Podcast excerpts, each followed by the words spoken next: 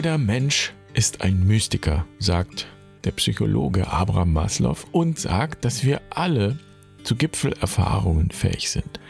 Also in Momenten tiefer Berührung oder Verbundenheit. Zum Beispiel, wenn wir ein Musikstück hören oder wenn wir Liebe erfahren. Und das ist ja eigentlich auch nicht wirklich erstaunlich. Ich würde sogar sagen, dass solche Gipfelerfahrungen das grundlegende Motiv sind, das unser Handeln und Streben bestimmt. Das heißt, wir wollen alle glücklich sein. Und wir tun, was wir tun, weil wir irgendwie glauben, das würde uns glücklich machen. Und schließlich also zu so einer Gipfelerfahrung führen. Und wir können also festhalten, alle Menschen sind mystisch begabt. Das ist schon mal die Voraussetzung für den mystischen Weg. Aber das ist noch nicht der mystische Weg. Auf diesem Weg geht es jetzt darum, die mystische Erfahrung nicht mehr dem Zufall zu überlassen. Oder es geht auch darum zu überprüfen, ob mein Handeln wirklich zur Glückseligkeit führt. Und hier kommt die Tradition ins Spiel oder vielmehr die Tradition, denn es gibt viele mystische Wege. Es gibt eine Mystik des Judentums, eine Mystik des Christentums, eine Mystik des Islam, eine Mystik des Hinduismus und so weiter.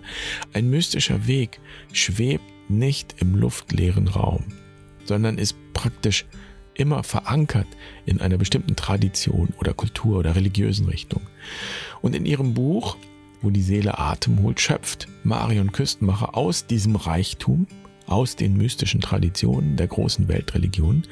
Sie orientiert sich aber an Meister Eckhart, der ja ein christlicher Mystiker ist. Und der soll uns auch hier im Podcast als Wegweiser dienen, ja, um überhaupt einen Überblick zu bekommen. Und dieser mystische Weg nach Meister Eckhart hat vier Schritte. Der erste, um den es heute geht, ist eigentlich ganz einfach, aber auch ganz wesentlich für das, was Mystikerinnen und Mystiker erwachen oder aufwachen nennen. Es geht um Wahrnehmung und Bewusstsein und Bewusstwerdung. damit herzlich willkommen bei Barfuß und Bild. Ich bin Jan. Schön, dass du dabei bist. Ich freue mich, diese Folge mit dir zu teilen.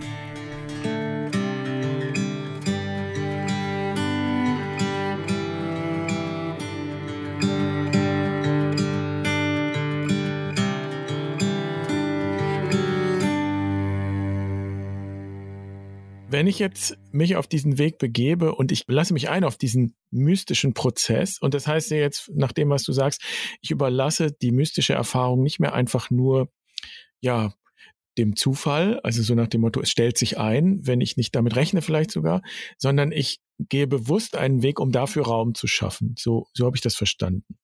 Und wir docken jetzt an an alte Erfahrungen. Meister Eckert ist ja auch schon ein paar hundert Jahre tot, aber er hat uns Gedanken hinterlassen, ähm, an denen du dich orientiert hast. Mhm.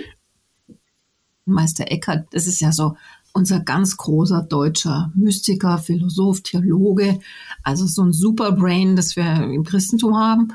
Und äh, der hat halt, ähm, weil er so worterfinderisch war, das sieht man oft bei Mystikern, hat er mit diesem Begriff Bildung, den er erfunden hat, äh, hat er ganz wunderbare so, ne, ne, eigentlich eine Einteilung geschaffen, die er selber gar nicht so systematisiert hat. Aber ich habe das halt hm, einfach so ein bisschen für mich äh, gemacht.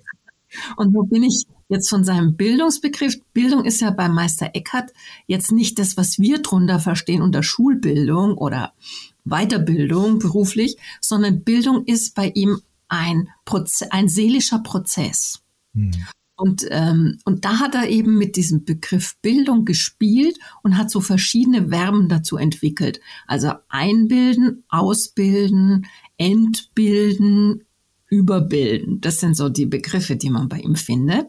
Und die fand ich so genial, weil ich glaube, dass das uns ganz gut tut, dass wir ein bisschen heutzutage schon so ein systematischeren Weg kennen, aber der hat, der ist so offen und einladend, dass man eigentlich überall einsteigen kann. Das fand ich so nützlich. Mhm. Ja, gehen wir doch mal diese vier Schritte durch. Ich finde wieder mal spannend, dass es vier sind.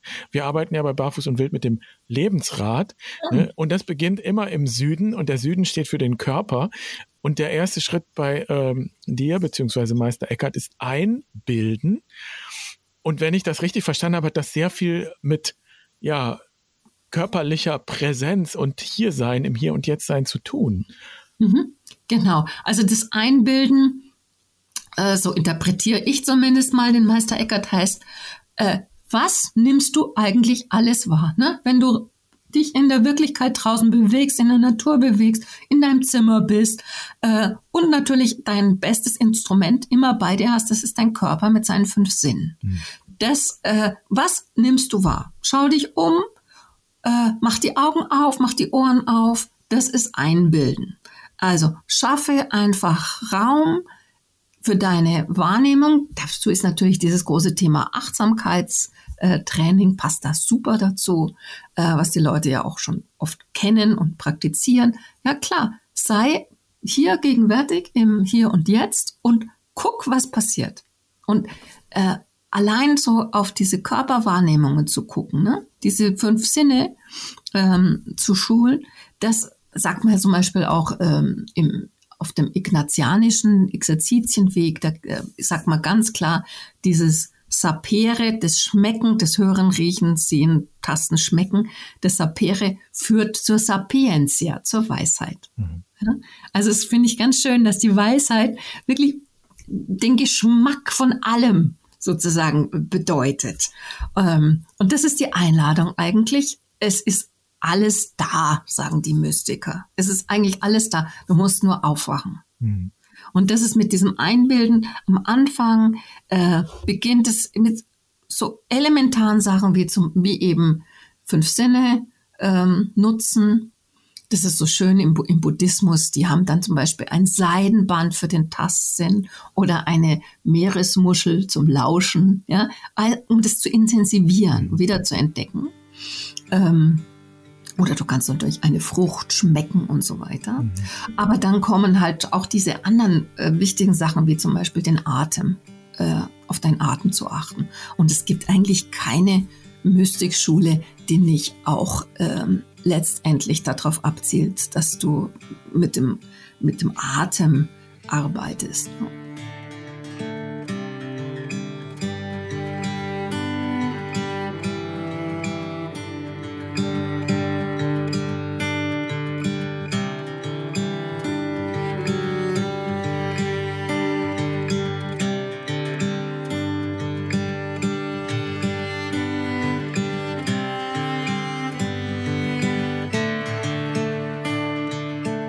Es geht um Wahrnehmung. Das ist der erste Schritt auf dem mystischen Weg. Die Einbildung eben im Sinne von Wahrnehmung. Und natürlich denkst du jetzt vielleicht, ja komm, das kenne ich, das kann ich. Mein Gott, ein bisschen atmen. Lass uns weitergehen. Was ist der nächste Schritt? Aber ich will hier bewusst einen Schnitt machen und dich einladen, nicht zu schnell weiterzuspringen und diesen ersten Schritt auch nicht zu überspringen. Das wäre so, als wolltest du dir Wasser eingießen, ohne ein Glas zu benutzen oder ein anderes Gefäß. Es wird dir zwischen den Fingern zerrinnen. Vieles davon. Jedenfalls ist es einfacher und definitiv effektiver, Wasser zu schöpfen, wenn du ein Gefäß hast und das Wasser sammeln kannst. Und das ist eigentlich auch ein schönes Wort. Sammlung. In ihrem Buch, wo die Seele Atem holt, hat Marion Küstenmacher zwölf verschiedene Übungen zu diesem ersten Schritt auf dem mystischen Weg zusammengetragen aus verschiedenen Traditionen. Und die müssen wir auch nicht alle machen, diese Übungen zur Einbildung. Es sind Möglichkeiten, den Faden aufzunehmen. Also finde deine Übung. Und wenn du einfach nur ein paar Minuten täglich dafür nimmst, nichts weiter zu tun, als aufmerksam deinem Atem zu folgen. Ein paar Minuten täglich. Der entscheidende Punkt ist hier auch mit die Regelmäßigkeit, das täglich. Es bringt wenig, einmal im Monat sieben Stunden dem eigenen Atem zuzuschauen. ist wunderbar, aber täglich fünf Minuten können wie ein steter Tropfen etwas verändern. Und das ist übrigens auch der Grund, warum wir zum Beispiel in der Fastenzeit in den Eremos-Wochen jeden Tag, fünf Wochen lang, gemeinsam in den Tag starten mit einem kleinen Morgenritual. Und viele fragen immer, ja, wie soll ich das bewältigen? Den ganzen Kurs mit den vielen Impulsen. Und ich würde sagen, du hast ja das ganze Jahr Zeit für das Ganze, für den ganzen Weg. Und noch länger. Aber fang doch jetzt in der Fastenzeit mal an, fünf Wochen lang jeden Morgen oder eben zu einer Zeit, die dir passt, ein kleines Ritual zu machen.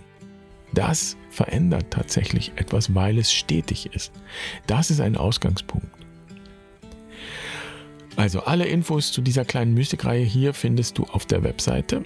Und ich freue mich sehr über Kommentare. Vielleicht magst du schreiben, welche Praxis deine ist. Welche Wahrnehmungs- oder Achtsamkeitsübung oder eben Einbildungsübung, um es mit Meister Eckert zu sagen, ja, begleitet dich oder hat dich auf deinem Weg geprägt. Du bist herzlich eingeladen, deine Erfahrungen zu teilen im Kreis. Und dann geht es nächste Woche weiter, einen Schritt weiter. Ich wünsche dir eine schöne Woche. Mach's gut. Pace bene.